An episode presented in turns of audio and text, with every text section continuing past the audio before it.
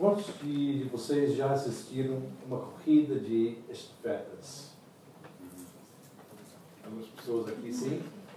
Estamos uh, há uma semana da, das Olimpíadas, a começar no Rio de Janeiro, e não coloquei isso de propósito, é a única foto que achei que ilustrava isso, né? O Brasil, na verdade, nessa corrida ganhou. Não sei se eu ganhar ano, mas foi, foi o Brasil ali. Mas uh, a gente sabe em todas as corridas a importância da velocidade. Quem anda mais rápido ganha. Mas nesse tipo de corrida aqui, de, de estafetas, existem outros elementos que entram, que fazem com que é, se ganhe a corrida. É uma técnica totalmente interessante. Primeiro, existe uma distância, uma zona de distância em que os, os que correm têm que passar o testemunho para aquele que está na sua frente. Não pode assim ir correndo atrás toda, toda, todo o círculo. Tem que ter uma, uma distância, não sei quantos metros são, mas uma distância, distância fixa que tem que passar uh, o testemunho, senão são desqualificados. Se é antes ou depois, são desqualificados. Tem uma área certa. Uma outra coisa que é curiosa, os dois já estão a correr quando passa o testemunho. Né? Não é um que espera o outro ali, mas não. Quando, quando o que está atrás chega a certa altura, o que está na frente já começa a correr. Outra coisa, onde estão é, feitos os olhos do, dos, que, do, dos que estão na frente ali? Olha só, para frente, só esse atrás ali que perdeu a corrida está olhando para trás. Por isso perdeu. Por isso perdeu. Né? Mas estão a olhar para frente, não estão a olhar para trás para ver se, se vão receber. Estão com os olhos fitos na frente para saber para onde vai correr. Outra coisa interessante é que a pessoa que vai passar o testemunho está com os olhos fitos na mão da pessoa que vai receber. Não é? Interessante tudo isso. E, além disso, existe uma comunicação verbal entre os dois. Por exemplo, o que está atrás fala: toma, pega, vai. É? Mas em tudo isso, toda essa técnica, o mais importante é o quê? Passar o testemunho. Né? Se deixar cair, já era. Ou se passar de uma forma errada, também não vai, vai dar resultado uh, não muito feliz ali com, com a, a corrida. E eu acho muito interessante o uso desse termo. Me surpreendi, não sabia que era chamado de testemunho. Uhum. Né? É, tem, tem outras palavras que eu conheço, né? Que usa isso, mas quando Gaspar me falou isso na semana passada, Sim. eu falei, ó oh, Senhor, tu coordenas todas as coisas. As Olimpíadas, a, a corrida de estafetas e, e o testemunho. Mas achei muito interessante o uso desse termo, porque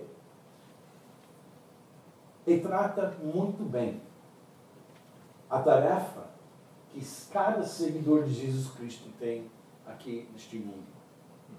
É de passar o testemunho, de passar o conhecimento, passar isso para a próxima geração, para os que estão é, a entrar na vida cristã as pessoas que estão a caminhar com Cristo. Nós temos essa responsabilidade, esse privilégio de passar o testemunho para essas pessoas. De mostrar as glórias do Senhor, de fazer discípulos que amam a Jesus.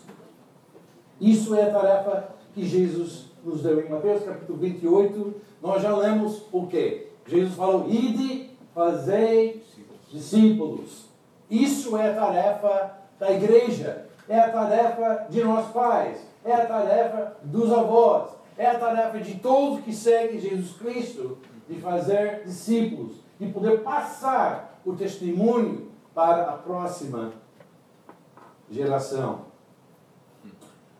Dizem que a extinção da fé cristã é sempre a distância de uma geração Se uma geração não passa para outra, cai o testemunho. E vamos examinar alguns versículos do livro de Juízes. E podem ir abrindo seus livros se quiser nesse livro. É uma época muito interessante na história do povo de Israel e que tem, na verdade, muito a ensinar-nos hoje. Só para situar é, a, a, história, a parte histórica é, do livro de Juízes, vamos lembrar que o povo de Israel estava no Egito durante 400 anos, escravizados pelos egípcios. Deus então levantou Moisés, o líder do povo, e tirou seu povo do Egito, um salvamento muito grande, muito impressionante. Leia lá no, nos capítulos de Êxodo. E tira o seu povo do Egito.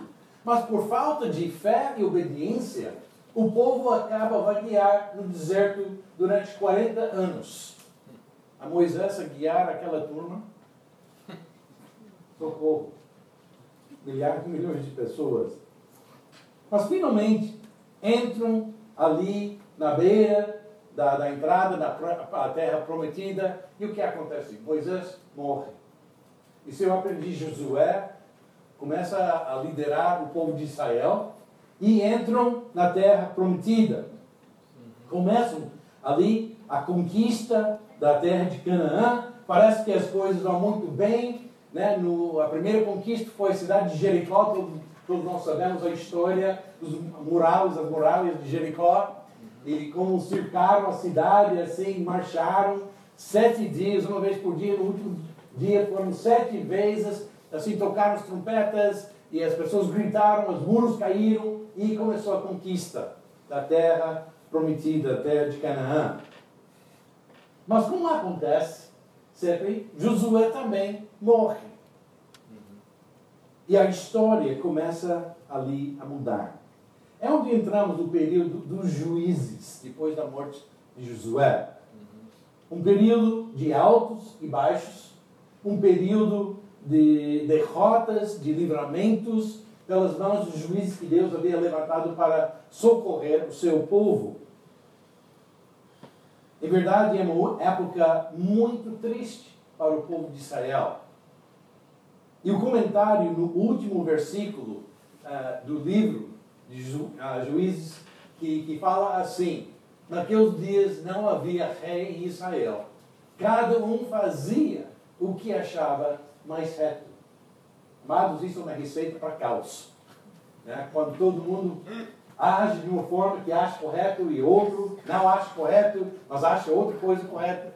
E foi uma confusão. E isso foi, foi aquela imagem do povo de Israel nesta época. Hum. Não tinha rei em Israel. Cada, cada pessoa fazia o que pensava. Às vezes a gente pergunta por que Deus permitiu que uma história tão triste como Juízes acontecesse, foi incluído, eh, fosse incluído na, na Bíblia. É, primeiro, eu quero dizer que a Bíblia é o livro mais realista que existe. Deus não cobre ah, as coisas ali para embelezar, para tirar ah, o que realmente aconteceu. Conta como foi. Uhum. Mas, no Novo Testamento, nós temos pelo menos duas dicas, duas indicações por que essas histórias foram incluídas na Bíblia.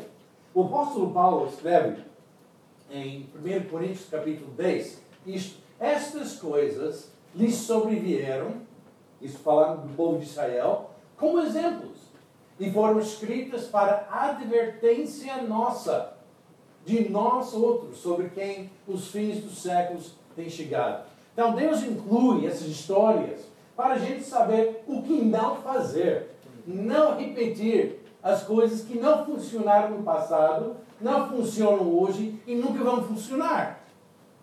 E Deus quer que nós conheçamos essas coisas, que nós temos uma advertência. Então, primeiro, essas histórias servem para nos advertir, para a gente não cair nos mesmos erros. A graça de Deus, não é? Amém. Mas Paulo também, em Romanos 15, fala isso. Pois tudo quanto outrora for, ah, foi escrito para o nosso ensino foi escrito, a fim de que, pela paciência e pela consolação das Escrituras, tenhamos esperança. essas histórias, por tristes que sejam, sempre a gente encontra Deus no meio para salvar, para socorrer, para remediar. Deus está ali no meio. E quando o povo clama, Deus está ali. Deus, eh, essas coisas são incluídas para justamente dizer para nós: nós temos esperança. Não importa a época que tu vives, que eu vivo, Deus está conosco. Juízes capítulo 2, versos 1 ao 12, diz o seguinte: Subiu o anjo do Senhor de Gilgal a Boquim e disse: Do Egito vos fiz subir a vós e, e vos trouxe a terra que, sob juramento, havia prometido a vossos pais. Eu disse: Nunca invalidarei a minha aliança convosco. Vós, porém, não fareis aliança com os moradores dessa terra, antes derrubareis os seus altares. Contudo, não obedecestes a minha voz. Que é isso que fizestes? Pelo que também eu disse: Não os expulsarei de diante de vós, antes vos serão por adversários, e os seus deuses vos serão laços. Sucedeu que, falando o anjo do Senhor estas palavras a todos os filhos de Israel, levantou o povo a sua voz e chorou. Daí chamaram a esse lugar Buquim e sacrificaram ali ao Senhor. Havendo Josué despedido o povo, foram-se os filhos de Israel, cada um a sua herança, para possuírem a terra. Serviu o povo ao Senhor todos os dias de Josué e todos os dias dos anciãos que ainda sobreviveram, a viveram por muito tempo depois de Josué e que viram todas as grandes obras feitas pelo Senhor a Israel. Faleceu Josué, filho de Num, servo do Senhor, com a idade de 110 anos. Sepultaram-no no limite da sua herança, em Timnat-Eres, na região montanhosa de Efraim, ao norte do Monte Gaás. Foi também congregada a seus pais, toda aquela geração que dizer morreram, a outra geração e outra geração após eles se levantou, que não conheceu o Senhor, nem tampouco as obras que fizeram a Israel. Então fizeram os filhos de Israel o que era mal perante o Senhor, pois serviram outro, aos Balaíns. Deixaram o Senhor, Deus de seus pais, que os tiraram da terra do Egito, e foram-se após outros deuses, dentre os deuses das gentes que havia ao redor deles, e os adoraram, e provocaram o Senhor, a ira. O que havia acontecido em Israel? Para que deixasse cair o testemunho.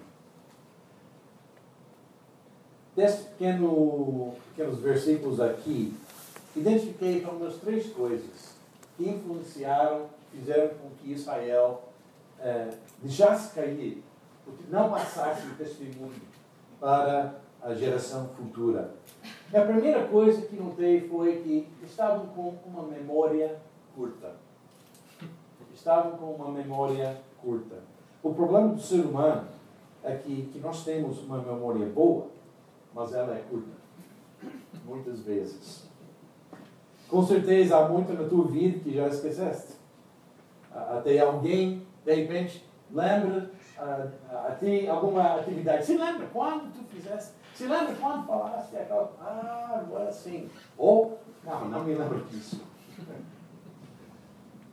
De dezembro do ano passado até maio uh, deste ano, nós passamos nosso tempo nos Estados Unidos e a gente morava perto dos meus pais uh, e passávamos muito tempo na casa dos meus pais. Cada oportunidade que tivéssemos, passava ali, são já de idade, eu queria passar tempo com elas.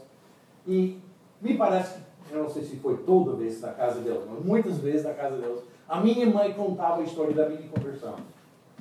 E eu tinha 5 anos de idade, foi depois de uma reunião, uh, de um encontro assim com a PEC, alguns sabem isso, né, da, da Ministério com Crianças, e ela conta os detalhes daquilo, como eu cheguei em casa e falei para ela, eu, sabe, e É, mãe, sério, já lembro disso. Mas, é, mãe é mãe, né? E, ó filho, não esquece de escovar os dentes. Lava atrás das orelhas. mãe é mãe. E ela sempre lembrava e contava essa história. Mas eu achei bonito, porque estava lembrando o dia mais importante da minha vida, quando Cristo entrou no meu coração, humilde.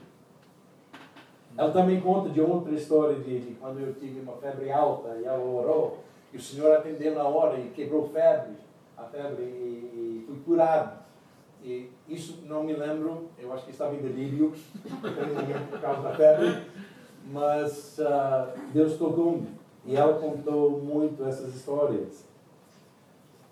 Nós precisamos ser lembrados, amados. Nós temos que confeccionar maneiras de poder é, lembrar o que o Senhor faz e é Amém. em nossas vidas. Amém. Isso foi é, o que Moisés havia falado para o povo de Israel, falando do intuito, do propósito de Deus, o que Deus queria para o seu povo.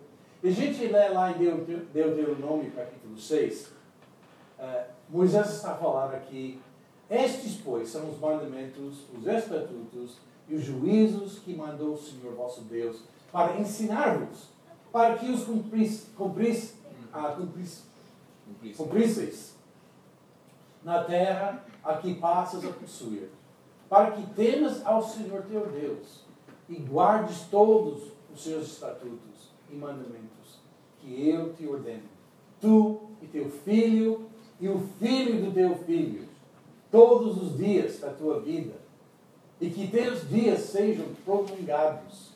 Ouve, pois, ó Israel, e atenta em os cumprires, para que bem te suceda, e muito te multipliques na terra que mana leite e mel, como te disse o Senhor Deus de teus pais. Vamos ler juntos o resto aqui. Ouve, Israel, o Senhor nosso Deus é o único Senhor Amarás, pois, o Senhor teu Deus de todo o teu coração, e de toda a tua alma, e de todas as tuas forças. E estas palavras que hoje te ordeno estarão no teu coração, e as ensinarás a teus filhos, e delas falarás assentado em tua casa, e andando pelo caminho, e deitando-te, levantando-te, também as atarás por sinal na tua mão, e te serão por frontais entre os teus olhos, e as escreverás nos umbrais da tua casa e nas tuas portas. Gente, Deus queria que seu povo reconhecesse a sua presença em tudo, em todo dia. Em tudo e em todo dia. E o Senhor quer isso para nós também. No Provérbios capítulo 3, verso 5 e 6 diz: Confia no Senhor de todo o teu coração e não te escrevis nos seus próprios entendimentos, mas em todos os teus caminhos reconhece-o e ele endireitará os seus caminhos. Eu acho que nós somos peritos em compartimentar a nossa vida. Nós temos a nossa vida de família aqui, nós temos nossa vida nesse compartimento de serviço, nós temos aqui nossa vida é, na igreja, nós temos aqui nossa vida privada, é, nós temos esses compartimentos. Mas a Bíblia não reconhece uma divisão assim. A Bíblia reconhece que Deus deveria estar presente em todas essas áreas, e na verdade essas áreas vão fazer um conjunto da nossa vida. Uma área afeta a outra. E nós queremos que Deus esteja presente em todas estas áreas, para sempre. Mas o que aconteceu aqui? Ao invés de, de obedecer o que estava aqui, né, de, de falar de Deus andando no caminho, ao deitar-te, ao levantar-te e, e, colocar né, lembranças. Até hoje, os judeus, se olhar para a casa de Deus, tem uma caixinha fora da casa que contém esse versículo, ouve Israel, o Senhor nosso Deus é, é o único Senhor. E cada vez que sai da casa ou entra na casa, toca nessa caixa. A forma de lembrar que o Senhor está presente em todas as atividades das nossas vidas. Nós temos uma memória boa, mas é curta. E o plano de Deus era que não fosse assim. Mas de alguma forma, entre Deuteronômio capítulo 6 e Juízes capítulo 2, algo aconteceu ali. O testemunho caiu. Algo fez com que aquela geração que levantou-se depois de Josué ou não tenha sido destruído, ou não quis ouvir a instrução dos velhos. E por alguma razão, Deus caiu na sua mente, na mente do povo, em esquecimento. Isso é algo que nós temos que evitar a qualquer custo, gente. Nós temos que entender que Deus quer ser parte da nossa vida em toda parte, toda atividade, toda coisa que nós façamos. Deus quer ser parte. É uma boa maneira de desenvolver uma boa memória longa, comprida.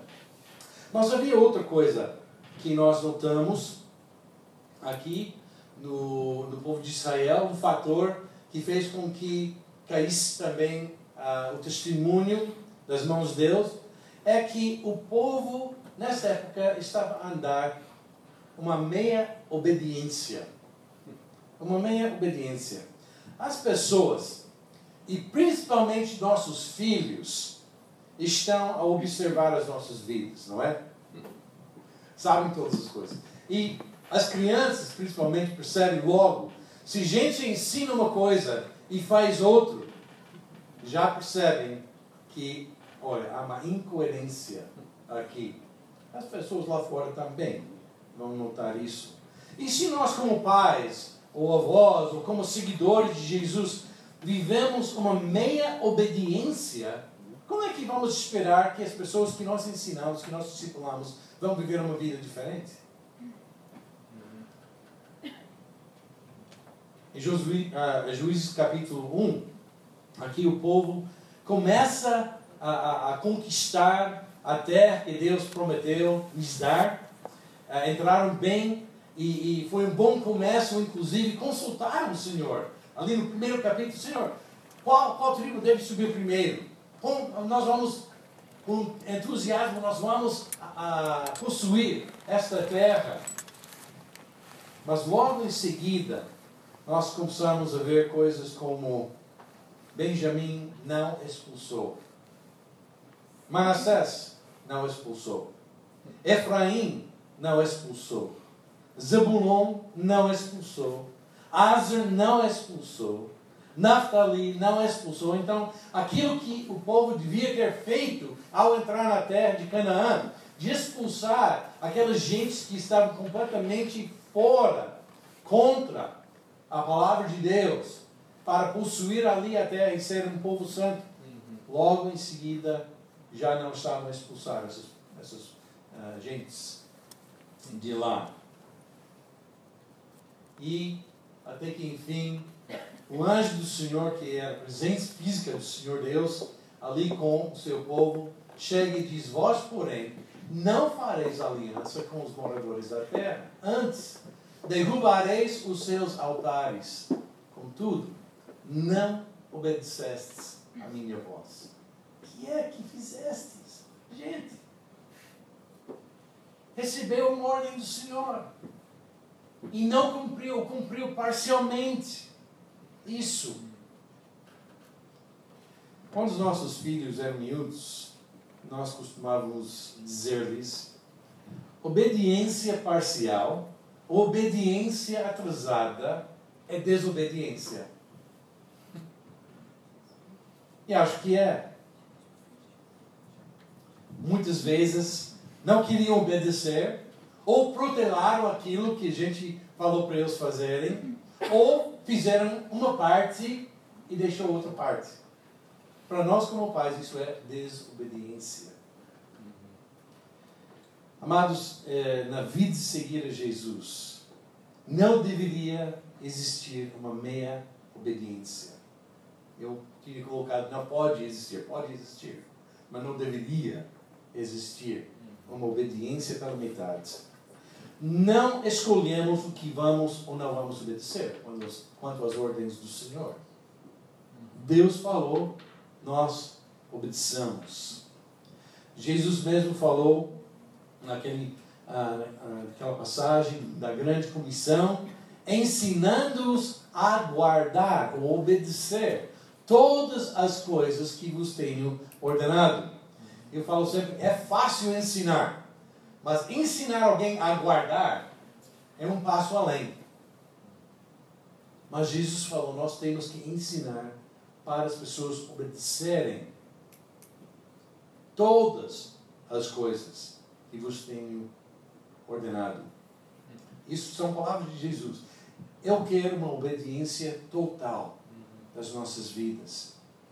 E acho que muitas vezes nós somos como é, o jovem rico, lá em, em Marcos capítulo 10, diz o seguinte: E pondo-se Jesus a caminho, correu um homem ao seu encontro e, ajoelhando-se, perguntou-lhe: Bom mestre, que farei para herdar a vida eterna?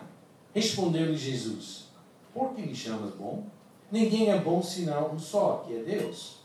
Sabes os mandamentos: Não matarás, não adulterarás, não furtarás, não dirás falso testemunho, não defraudarás ninguém, honra teu pai e tua mãe. Então ele respondeu: Mestre, tudo isto tenho observado desde a minha juventude. Mas Jesus, fitando o amor e disse: Só uma coisa te falta. Vai, vende tudo o que tens, dá, dá, dá-o aos pobres, e terás um tesouro no céu. Então vem e segue-me. Eu, porém, contrariado com esta palavra, retirou-se triste, porque era dono de muitas propriedades. Obedeceu, estava a obedecer em algumas coisas Jesus pediu obediência total. E o jovem saiu, contrariado e triste. Jesus quer uma obediência total de nós. Se vamos passar o testemunho para outros, especialmente para os nossos filhos, para os nossos netos, para a próxima geração, temos que viver uma vida da obediência completa, total ao Senhor. Se estás curioso em saber quais são as coisas que devemos obedecer, lê a Bíblia. Vais descobrir o que é que Deus quer das nossas vidas. Então o povo também deixou cair o testemunho porque andava a meia obediência.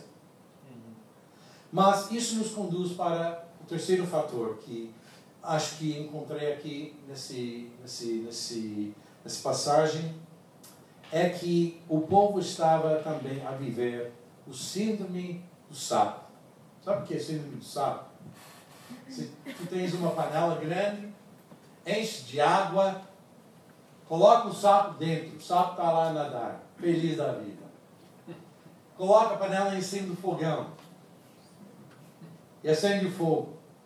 O sapo está lá feliz da vida. A água começa a aquecer o sapo está lá feliz da vida. E a água aquece ainda mais. E logo o jantar é servido. Por quê? Porque o sapo se adapta ao seu ambiente e não percebe o perigo em que está. Isso é a natureza do sapo. E é justamente isso que o povo de Israel estava a viver naqueles dias. Capítulo 2, versos 10 a 12 diz: foi também congregada seus pais, toda aquela geração, e outra geração após Deus se levantou, que não conhecia o Senhor, nem tampouco as obras que fizeram a Israel. Então fizeram os filhos de Israel o que era mal perante o Senhor. Pois serviram aos Baalins, deixaram ao Senhor Deus de seus pais, que os tirara da terra do Egito, e foram-se após outros deuses dentre os deuses das gentes que havia ao redor deles. e os adoraram. Estavam no meio daquela gente, não havia obedecido a Deus em tirar aquele povo. O povo ficou ao redor, povo de Israel, e logo começaram a se integrar na sociedade. E gente, talvez de todos os perigos que a igreja enfrenta hoje em dia, essa é mais, esse é o mais perigoso. De deixar a, a, a sociedade, o nosso mundo, influenciar-nos a tal ponto que gente abandona o Senhor. Não mais andamos nos caminhos dele. Nós estamos cercados por uma sociedade, por um mundo que nitidamente não, não, não segue nem quer seguir os padrões de Deus. Estamos junto, é, é, dentro, dentro realmente daquela realidade que Israel andava na, naquele momento onde diz não havia rei em Israel, cada um fazia o que achava reto. Isso é nossa sociedade. Perdeu-se o norte. Os absolutos já desapareceram da mente de muitas pessoas. Não existe verdade absoluta. Interessante que uma pessoa que diz isso já fez uma frase absoluta, né? Pense bem sobre isso. A verdade é simplesmente o que qualquer um achar correto. Os valores bíblicos são ignorados. A própria definição da família está a mudar. Onde Deus fala pai, mãe, filhos. Hoje pode ser pai e pai, filhos, mãe e mãe e filhos. Se não ficar confortável com seu sexo com que nasceu, pode mudar também. Está acontecendo no meu país muito isso. É uma polêmica que está a assolar o meu país. Pessoas que pensam bem, vamos viver juntos e se der certo, vamos casar. Isso é muito comum também. Não são os padrões de Deus. E Deus falou para Moisés lá em, Deuteronômio capítulo 6 que seguir isso, ele queria que o, o, o povo seguisse os, os mandamentos dele para que o bem suceda ao seu povo. É para o bem que Deus coloca essas coisas. Ele nos fez. Ele sabe melhor do que qualquer um de nós o que é melhor na vida. E nós ignoramos isto a custo da, da nossa paz, da nossa vida. O aborto está a crescer cada dia mais, onde centenas de milhares de crianças são mortas. A igreja, na mente moderna, tornou-se uma relíquia irrelevante à realidade, criticado por enterrar a sua cabeça na areia. Não mais sabe como é o mundo. Isso é o síndrome do, do sapo que está ao nosso redor. Como vamos combater, como povo de Deus, em querer passar o testemunho para a próxima geração? Como vamos combater esse síndrome do sapo? Primeiro, nós temos de conhecer a Bíblia. Né? Se vamos ensinar as pessoas os preceitos de Deus, aquilo que dá certo, nós temos que conhecer isso primeiro. Temos de saber o que Deus entende como normal. E quando encontramos os princípios do Senhor na Bíblia, encontramos o que é normal. Não pense que o mundo é normal. Deus tem as normas do que é a vida verdadeira. Temos como pais, discipuladores, de remar contra a correnteza. Isso é difícil. Não é fácil a viver o que é normal e não o que é comum. Eu sempre faço uma distinção entre essas duas palavras.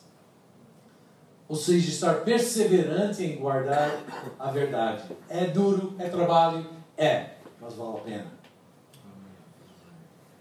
Temos que clamar a Deus por coragem de ficar permanentes, ficar perseverantes e crer que o Espírito Santo está a fazer a sua obra de convencer o mundo do pecado, da justiça e do juízo. Não somos nós que vamos convencer o mundo da sua necessidade do Senhor. É o Espírito Santo que faz isso. Nós temos que clamar a Ele que enquanto vivemos, enquanto estamos a ensinar, enquanto estamos a, a andar, que o Espírito Santo também está a fazer a sua obra na vida das pessoas. Não deixar cair o testemunho, mas passar de uma geração a outra o conhecimento do Senhor até Jesus voltar. Entender que isso é nossa responsabilidade e pensar sempre: eu tenho na minha mão o testemunho e eu vou passar para a próxima geração, eu vou passar para quem eu estou a discipular, eu vou passar para meus filhos, eu vou ajudar a passar para minhas, meus netos. Até Jesus voltar, o trabalho vai permanecer. Nós temos que ser fiéis como igreja. E, finalmente, há muitas ferramentas e estudos que podemos utilizar. E são coisas excelentes que nós devemos aproveitar. O curso Liberdade em Cristo, o curso Graça, Seja o Obreiro Aprovado, são cursos que a igreja aqui oferece. E são excelentes para a gente aprender o que a Bíblia diz, quem nós somos em Cristo. Mas eu vou dizer, estou convencido de que o que falará mais alto será a igreja viver a vida de Jesus diante desse mundo. E diante dos que nós discipulamos, dos que nós ensinamos. A advertência está aqui. A advertência contra uma memória curta. A advertência como, contra uma meia obediência. E a advertência contra o síndrome do sapo. De não deixar a sociedade influenciar as nossas vidas. Muito pelo contrário, que sejamos sal e luz neste mundo. Deixar o sabor de Jesus permear nossa, nosso, nosso ambiente de influência em nossas vidas. Mas Paulo falou também, não somente que essas coisas foram escritas de advertência, mas também foram escritas de esperança para nós. E mesmo no primeiro versículo deste capítulo 2 de Juízes, Deus disse: Eu disse, nunca invalidarei a minha aliança convosco. Deus é fiel. Deus é fiel. E acompanhará o seu povo. Em qualquer momento, em todos os momentos, Deus é fiel. E a gente pode ver no Novo Testamento, em Hebreus, Deus também fala: de maneira alguma te deixarei. Nunca, jamais te abandonarei. Isso são palavras fortes de compromisso da parte do Senhor para as nossas vidas. E Jesus mesmo falou: Mateus 28, e eis que estou convosco todos os dias, até a consumação do século. Deus está conosco. A tarefa de passar o testemunho é nossa, mas a gente não faz isso sozinho. Nós temos a presença do Senhor para que isso aconteça, para a igreja continua, para a próxima geração não esquece do Senhor, mas conhece o Senhor e as suas obras. Vamos contar, vamos levantar, vamos fazer isso. Essa, essa tarefa é nossa. E Deus estará conosco. Jesus estará conosco até a consumação do século. Amém? Amém? Vamos orar e vamos pedir para o Senhor selar essas palavras em nossas vidas. Pai, a tua palavra é uma palavra eterna, é uma palavra que vem ao nosso encontro, é uma palavra viva e eficaz. Então, Senhor, que possamos entender que essas advertências são para a gente não repetir os erros, mas sim andar nos teus caminhos e fazer o que tu queres. Senhor, que há esperança de saber que tu estás conosco em todo momento. Nos enche de motivação, de, de animação, de expectativa daquilo que tu farás quando nós obedecemos a tua palavra. Guarda a tua igreja, Senhor, de, de deixar a sociedade influenciar-nos mais do que a tua palavra. E, Senhor, que possamos andar esperançosos, a saber que o caminho que tu traçaste vai dar certo. Tu que começaste boa obra em nós, há de completá-la até o dia de Jesus Cristo. São promessas que vêm de ti, Senhor, e tu não mentes. Obrigado, Pai, por isso. Abençoa esta igreja, abençoa este povo, Senhor, para que cumpramos a tua palavra, para que passemos o testemunho para a próxima geração. Eu peço isso em nome de Jesus.